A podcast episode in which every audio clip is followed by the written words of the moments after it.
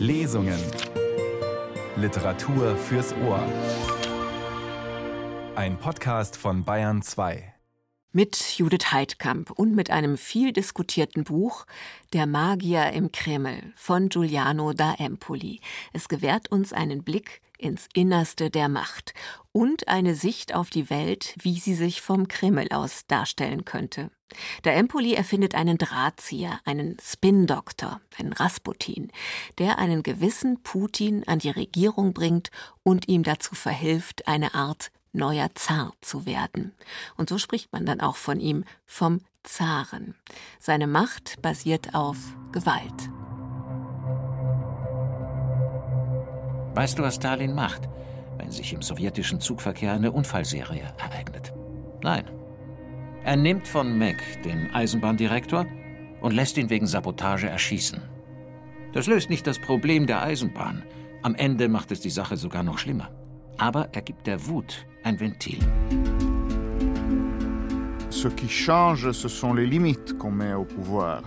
Was sich ändert, sind die Begrenzungen der Macht. Die Mechanismen am Hof, die Einsamkeit dessen, der die Macht an sich reißen möchte, der die Gegebenheiten richtig einschätzen muss. Das alles ist jeder Form von Macht eigen. Doch in Russland gibt es traditionell sehr wenig Grenzen.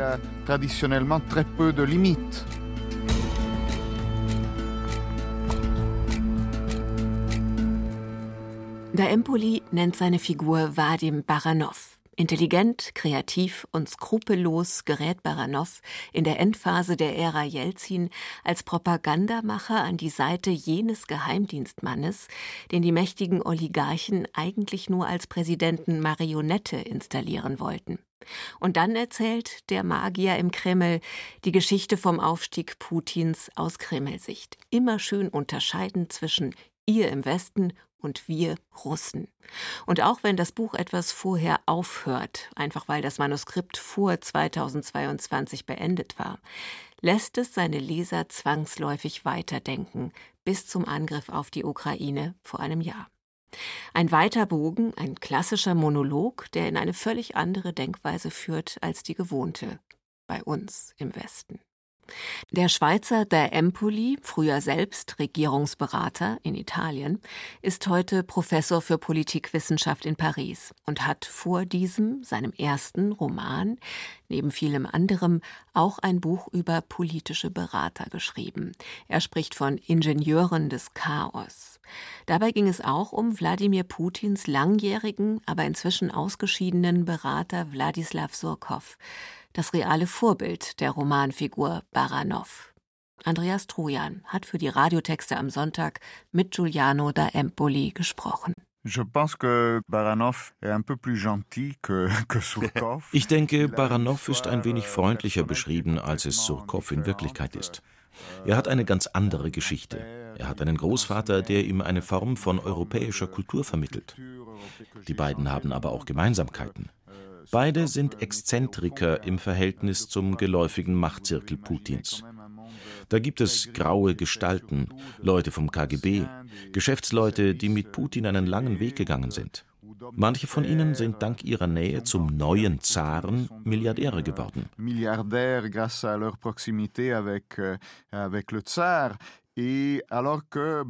Baranov wie der wirkliche Surkov sind Menschen, die Teil des Theaterlebens sind, die selbst Theaterstücke und Romane unter Pseudonym schreiben. Und sie begreifen ihre propagandistische Tätigkeit als eine Art künstlerische Performance.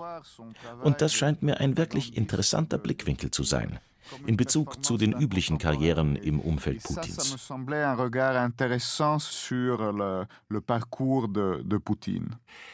Vadim Baranov Vadim Baranov ist Putins Magier. Das heißt, er ist für dessen mediale Inszenierung verantwortlich. Der Kremlchef als eine Art Vater, Retter der Nation. Andererseits gehört Baranov niemals zum engen Zirkel des Kremlchefs. Im Roman analysiert er dennoch Putin. Il est vrai, comme vous le dites, que Baranov garde ja, es ist, wie Sie sagen. Baranov hält stets eine gewisse Distanz gegenüber Putin. Ich denke aber, dass das auch die Rolle eines politischen Beraters ist, eben Distanz zu wahren. Putin als Staatslenker hat keine Distanz zu seinen Handlungen. Im Verhältnis zu ihm ist Baranow ein Gebildeter. Er kennt die Geschichte Russlands.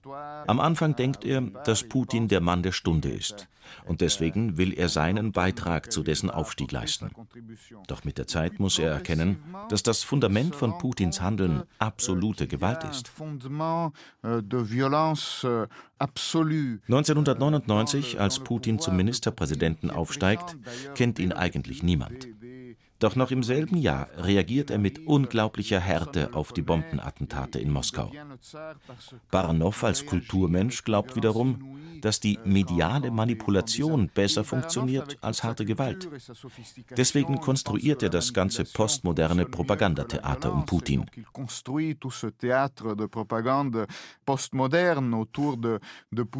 Doch Putin ist in Wahrheit ein prämoderner Führer.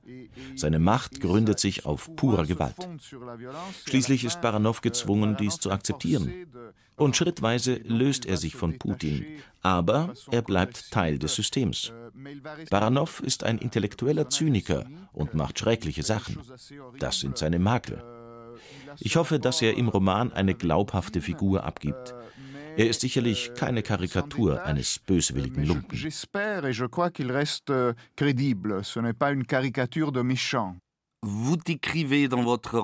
Sie beschreiben in Ihrem Roman auch die Geschichte der Familie von Baranow.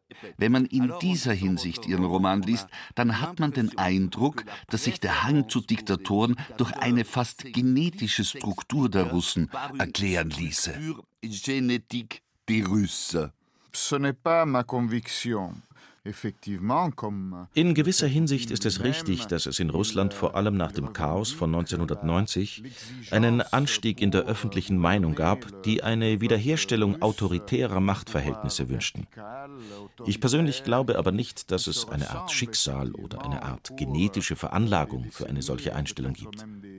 Es ist vielmehr ein wiederkehrender, durchaus tragischer Moment in der Geschichte Russlands. Es gibt nicht so etwas wie einen unabwendbaren Fluch. Außerdem ist der Wunsch nach autoritärer Macht nicht ausschließlich auf Russland beschränkt. Wir sehen ja auch bei uns, dass ein Teil der öffentlichen Meinung dafür empfänglich ist. Das erklärt auch die Popularität Putins bei Teilen der westeuropäischen Bevölkerung. Und das gilt bis heute. De l'opinion publique européenne aussi jusqu'à des temps récents. Dans votre roman, vous décrivez une scène vachement interessante. In Ihrem Roman gibt es eine äußerst bemerkenswerte Szene. Man befindet sich im Jahr 1995 in New York. Boris Jelzin hält eine Pressekonferenz mit Bill Clinton ab. Jelzin, herzkrank und wie man weiß, dem Alkohol zugetan, taumelt ein wenig und spricht konfus. Die Reaktion Bill Clintons? Er lacht und lacht über Jelzin wenn vielleicht auch auf freundschaftliche Weise. Die Russen sind schockiert. Einst war man eine Weltmacht und jetzt bloß ein Hinterhof des Kapitalismus. Sind dies historische Momente gewesen, die in gewisser Weise den Beginn eines Konflikts vorzeichnen, der uns heute zu der militärischen Konfrontation in der Ukraine führt? C'est quelque chose que je fais dire à, à Poutine à un moment, quand il dit. Euh, das ist eine Sache, die ich euh, Putin sagen lasse. Der Westen denkt, dass er den Kalten Krieg gewonnen hätte. Die Wahrheit ist, dass wir nicht militärisch besiegt worden sind. Wir haben uns selbst von einem System befreit, das nicht funktioniert hat. Und das ist eine andere Sache. All die Dinge, die Sie angesprochen haben, sind in Russland sehr schlecht aufgenommen worden. Aber diese Ansichten der Russen verstehen, heißt weder die Entwicklung der Ereignisse zu rechtfertigen, noch alles, was momentan in Russland passiert, einem Fehlverhalten des Westens zuzuschreiben. Das wäre völlig überzogen. In Bezug auf Russland haben wir sicher viele Fehler gemacht. Doch der autoritäre Machtapparat Putins hat seine Eigenbewegung. Man kann versuchen, verständlich zu machen, welche die Mechanismen im Inneren sind, die uns zu der jetzigen Situation geführt haben. Das scheint mir interessant und nützlich zu sein. Aber das bedeutet für mich nicht, das alles zu rechtfertigen. Votre roman se finit avec la révolution de l'Euromaidan. Ihr Roman endet mit der Maidan-Revolution in der Ukraine und deren Folgen. In dieser Situation nimmt Vadim seinen Abschied. Hat er bei der Maidan-Revolution vorausgesehen, dass sich Russland auf eine direkte militärische Konfrontation mit der Ukraine und auch mit dem Westen hin bewegt? En vérité, Mombaranov, comme le vrai Surkov, va un peu plus loin parce qu'il participe. Mein Baranov, wie auch der echte Surkov, geht ziemlich weit, denn er nimmt teil an der Krim-Invasion 2014 und am ersten Krieg im Donbass. Seine Person fällt unter die Sanktionen der europäischen Staaten, auch unter die der USA. Aber das interessiert ihn weniger. Seine Widersprüchlichkeit liegt darin, dass er einerseits der europäischen Kultur ganz nahe ist, aber im selben Moment diese kulturellen Dinge gegen den Westen anwendet. Gemeint ist sein mediales Polittheater um Putin. All diese Techniken der Manipulation und der Propaganda, die im Roman eine große Rolle spielen. Baranov ist schließlich ein Verstoßener, der nicht mehr überall hingehen kann, wohin er will. Und er begreift resignierend, dass er in ein System der Gewalt eingebunden war und vieles dazu beigetragen hat. Das ist der Moment, wo Baranov sich definitiv zurückzieht. Et donc c'est là euh, que mon personnage euh, euh, se retire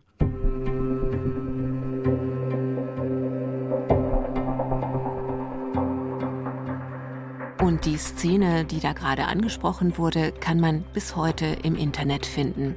Der betrunkene Jelzin, der die amerikanische Presse beschimpft und Clinton im Lachkrampf. Um diese Szene geht es auch, rückblickend, als Baranov sich an Putins ersten Besuch in den USA erinnert. Damit beginnt unsere Lesung mit Hans-Jürgen Stockerl in der Regie von Christian Zahler. Versuchen Sie, sich die Szene vorzustellen. Ein Herbsttag, immer noch in New York. Der amerikanische und der russische Präsident haben gerade in der Franklin D. Roosevelt Library ein bilaterales Abkommen geschlossen und stehen nun draußen vor der Presse, um eine Erklärung abzugeben. Neoklassizistische Säulen, Flaggen, die Präsidentengarde in Gala-Uniform und unter der Tribüne zwei Kürbisse als Hommage an diesen barbarischen Feiertag, den die stets erfolgreichen Amerikaner der ganzen Welt aufgezwungen haben. Clinton ergriff kurz das Wort und übergab es dann an Jelzin, der sichtlich alkoholisiert vor der Menge zu einer Rede anhob. Als die Stimme unseres Präsidenten ertönt, bricht Clinton in schallendes Gelächter aus. Das ist ungewöhnlich, aber es ist nicht schlimm. Auch der mächtigste Mann der Welt muss manchmal lachen. Das Problem ist vielmehr, dass Clinton nicht mehr aufhört zu lachen. Es gelingt ihm nicht. Der alte, schwankende, sich lächerlich machende Bär bringt ihn dazu, sich buchstäblich vor Lachen zu biegen. Clinton hat Tränen in den Augen. Sein Gesicht ist puterrot, er lacht sich schlapp. Wir Russen sitzen wie angewurzelt vor dem Fernseher und flehen ihn innerlich an, aufzuhören. Wir kennen Jelzin, seine Gewohnheiten, seine Schwächen. Aber er ist der Präsident der Russischen Föderation zum Kuckuck, des größten Staates der Erde, einer nuklearen Supermacht. Nichts da. Clinton kann sich nicht mehr beherrschen. Jetzt wankt auch er und klopft Jelzin auf die Schultern, der, obwohl er betrunken ist, leicht verlegen wirkt.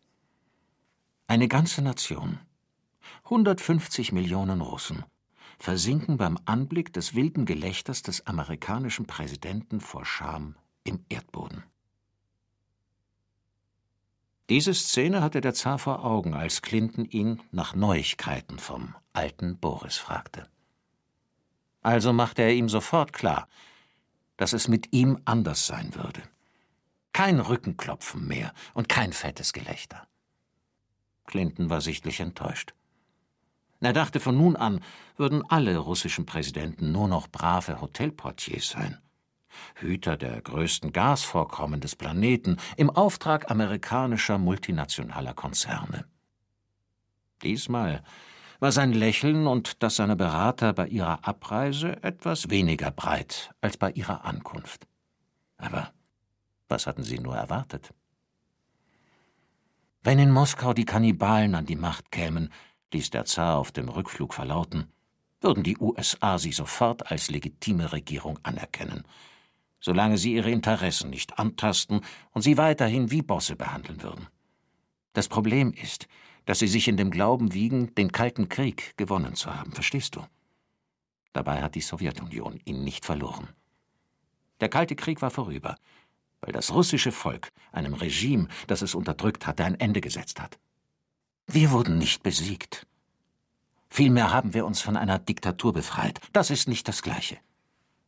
Auch der Westen hat zur Demokratisierung Osteuropas beigetragen, aber er sollte nicht vergessen, dass der größte Beitrag von den Russen geleistet wurde.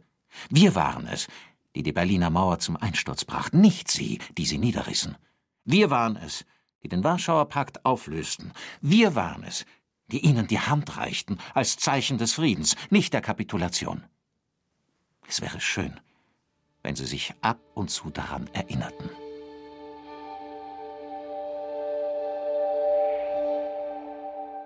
Es war jene Stunde der Nacht, in der der Tod die Welt betritt.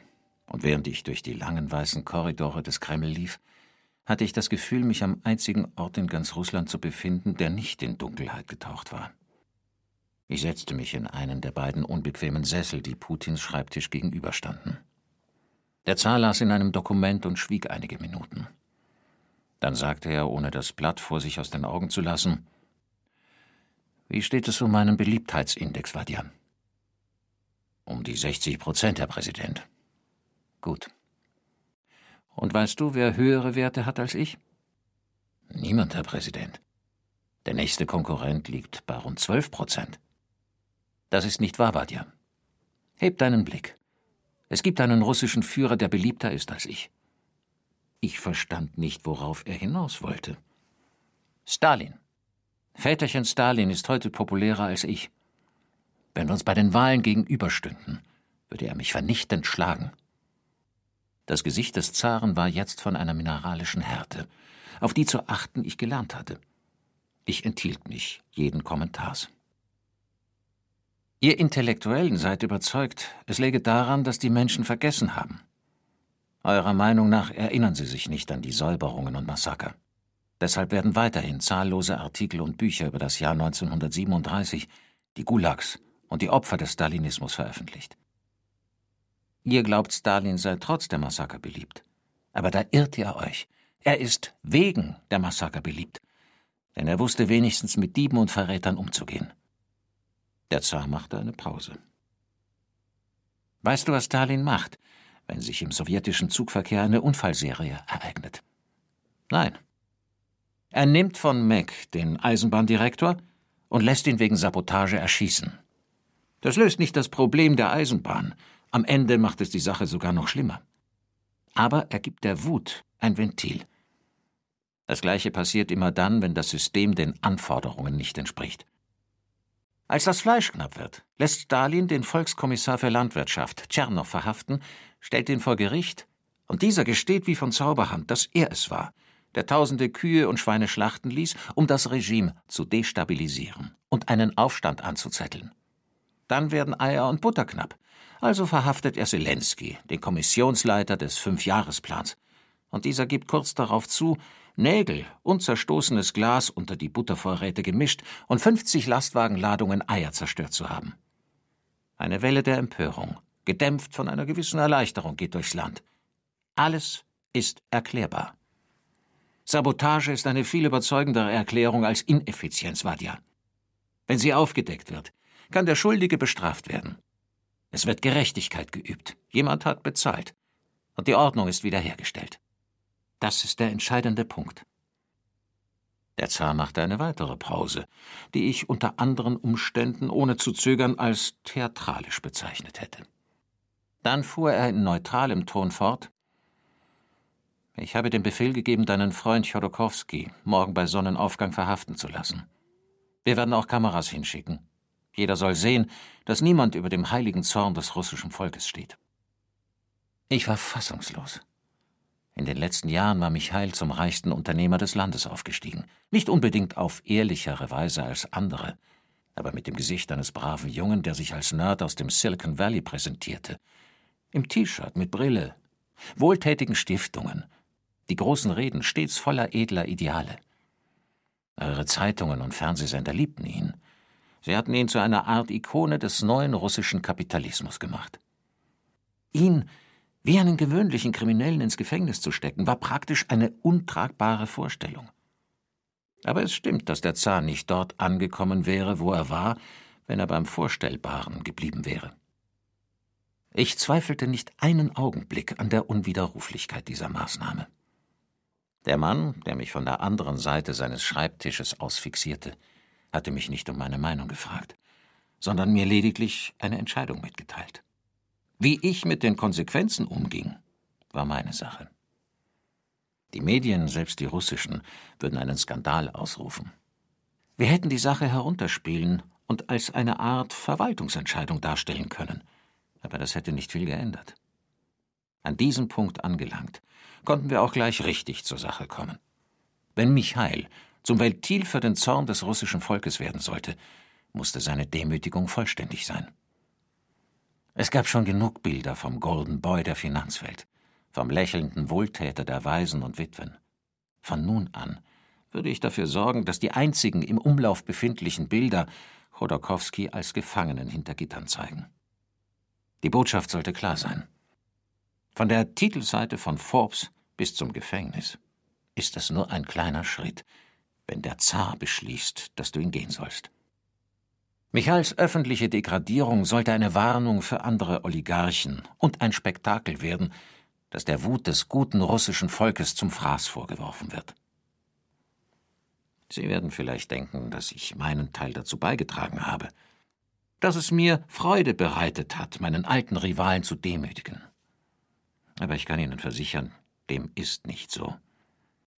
Wer sich für erlittenes Unrecht rächen will, verurteilt sich selbst dazu, dessen Geißel zu bleiben. Ich hatte schon lange keine Gedanken mehr an Michael und Xenia verschwendet, so dass selbst die Nachricht von ihrer Hochzeit meine Gleichgültigkeit nicht ins Wanken brachte. Es war nicht schön, wieder darauf zurückgeworfen zu werden, aber sich dagegen zu wehren, wäre sinnlos gewesen. Nichts ist schwieriger, als eine Entscheidung zu treffen. Aber hat man sie einmal getroffen, muss man alles vergessen und darf nur noch an das denken, was zum Erfolg führt. Chodorkowski wurde im Morgengrauen verhaftet, kurz nachdem sein Jet die Landebahn der sibirischen Stadt berührt hatte, in die er geflogen war, um irgendein Geschäft abzuschließen. Die Bilder des Milliardärs, der in Handschellen von Soldaten der Spezialtruppen abgeführt wurde, gingen um die Welt und brachten augenblicklich in Erinnerung, dass Geld nicht vor allem schützt. Für euch in der westlichen Welt ist das ein absolutes Tabu.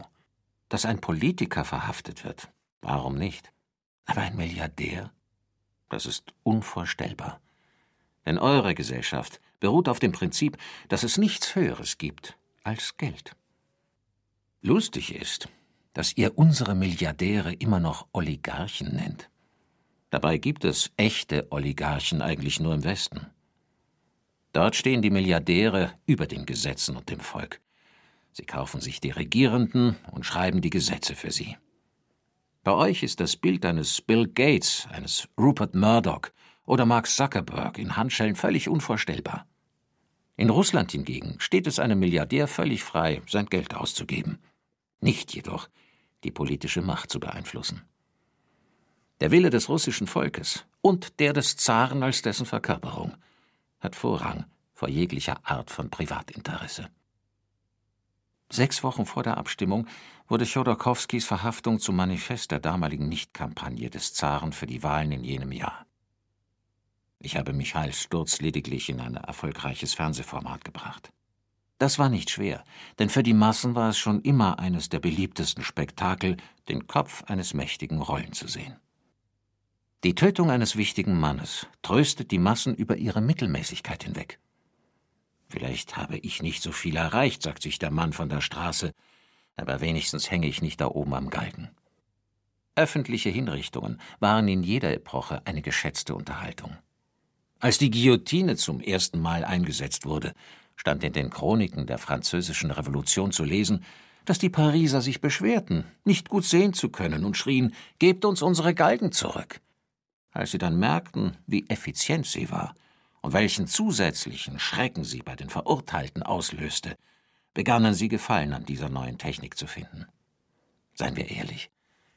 Es gibt keinen blutrünstigeren Diktator als das Volk. Nur die strenge, aber gerechte Hand des Herrschers kann seinen Zorn mäßigen. Die Wahlen, die in den ersten Dezembertagen stattfanden, waren ein Triumph. Am Tag nach der Abstimmung gestand der Zar im Fernsehen, er sei die ganze Nacht wach geblieben, nicht um die Wahlergebnisse zu verfolgen, über die er sich nicht die geringsten Sorgen gemacht hatte, sondern weil seine Labradorhündin Koni ihren ersten Wurf zur Welt gebracht hatte. Ich selbst hatte keinen Hund, der mich hätte ablenken können, weshalb ich in der Wahlnacht mit einer Karaffe Wodka und einem Stapel Geschichtsbücher allein zu Hause geblieben war. Seit dem letzten Gespräch mit dem Zaren hatte ich begonnen, meine Rolle anders wahrzunehmen. Bei meiner intensiven Beschäftigung mit den Chroniken der stalinistischen Prozesse der 30er Jahre wurde mir klar, dass es sich im Grunde damals schon um Hollywood-Megaproduktionen gehandelt hatte. Der sowjetische Weg zum Showbusiness. Der Staatsanwalt und die Richter arbeiteten monatelang an dem Drehbuch, das die Angeklagten spielen sollten, nachdem die Filmproduzenten sie über verschiedene Druckmittel dazu ermuntert hatten. Die einen mussten eine Familie schützen, die anderen ein Geheimnis wahren, und wieder andere reagierten einfach empfindlich auf Drohungen und hatten Angst vor körperlichen Schmerzen. Am Ende beschloss jeder, seine Rolle zu spielen. Und die Show konnte beginnen. Den Produzenten entging kein einziges Detail. Die Mischung aus Realität und Fiktion musste tadellos sein. Die Zuschauer, die dem Prozess beiwohnen durften, vor allem aber die Millionen von Menschen, die zu Hause blieben und über das Radio und die Pravda informiert wurden, sollten die gleichen Emotionen durchleben wie bei einem Metro Goldwyn Mayer Film. Beklemmung, Angst und Entsetzen angesichts des Bösen. Dann die tiefe Gelassenheit, die der Lösung eines Konflikts und dem Sieg des Guten folgt. Der kreativen Kapazität einer Macht, die bereit ist, mit der nötigen Entschlossenheit zu handeln, sind keine Grenzen gesetzt, vorausgesetzt sie hält sich an die Grundregeln einer jeden Erzählkonstruktion. Die Grenze wird nicht durch den Respekt vor der Wahrheit, sondern durch den Respekt vor der Fiktion vorgegeben. Die wichtigste Triebfeder, die es zu beachten gibt, ist und bleibt die Wut. Ihr wohlmeinenden Westler glaubt, sie könnte aufgefangen werden, das Wirtschaftswachstum, technologischer Fortschritt und was weiß ich, Lieferdienste und Massentourismus den Volkszorn verschwinden lassen könnten. Den dumpfen, heiligen Volkszorn, der seine Wurzeln in den Ursprüngen der Menschheit hat. Dem ist aber nicht so. Es wird immer Enttäuschte, Frustrierte und Verlierer geben, zu jeder Zeit und unter jedem Regime. Stalin hatte erkannt, dass Wut eine strukturelle Gegebenheit ist. Mal ist sie stärker und mal schwächer, aber ganz verschwindet sie nie. Sie ist eine der Grundströmungen, die die Gesellschaft beherrschen. Es geht also nicht darum, sie zu bekämpfen, sondern nur darum, richtig mit ihr umzugehen. Damit sie nicht über die Ufer tritt und alles auf ihrem Weg zerstört, müssen ständig Ventile geschaffen werden. Situationen, in denen sich die Wut entladen kann, ohne das System zu gefährden. Andersdenkende zu unterdrücken ist grob. Den Fluss der Wut zu steuern und dabei zu verhindern, dass sie sich staut, ist komplizierter, aber viel effektiver. Viele Jahre lang bestand meine Arbeit im Grunde aus nichts anderem. Hans-Jürgen Stockerl las aus Giuliano da Empoli, Der Magier im Kreml. Die Regie hatte Christian Zahler. Der Roman ist in der Übersetzung von Michaela Messner im Verlag CH Beck erschienen. Die komplette Lesung mit Hans-Jürgen Stockerl gibt's auch als Hörbuch beim Label Bon Voice. Und diese Sendung können wir Ihnen mit der freundlichen Genehmigung der Verlage auch in unserem Podcast Lesungen anbieten. Die Redaktion hatte Judith Heidkamp und mit Giuliano da Empoli sprach Andreas Trojan. Meine letzte Frage, Herr Daempoli, würde ich gern mehr oder weniger direkt an Herrn Baranov richten. Also, wenn Putin der Teufel ist, müsste man nicht dennoch unermüdlich mit ihm verhandeln, um den Krieg zu beenden? Oui, je pense euh, forcément à une négociation avec Poutine. Enfin, je pense que, euh, ja, ich denke, dass man unbedingt mit Putin Verhandlungen führen sollte. Aber man muss ihn aus einer Position der Stärke an den Verhandlungstisch bringen. Zugleich sollte unsere Zielsetzung nicht sein, Putin zu Fall zu bringen, einen möglichen Frieden nur in die Richtung zu lenken, dass Putin nicht mehr da ist. Das wäre im Gegenteil eine Perspektive, bei der wir nicht mehr erkennen könnten, was eigentlich in Moskau passiert, was dort entschieden wird. Also, selbst wenn Putin der Teufel wäre, dann müsste man in einem bestimmten Moment den Teufel dazu zwingen zu verhandeln, sich wieder an den Verhandlungstisch zu setzen. Und das ist heute nicht der Fall.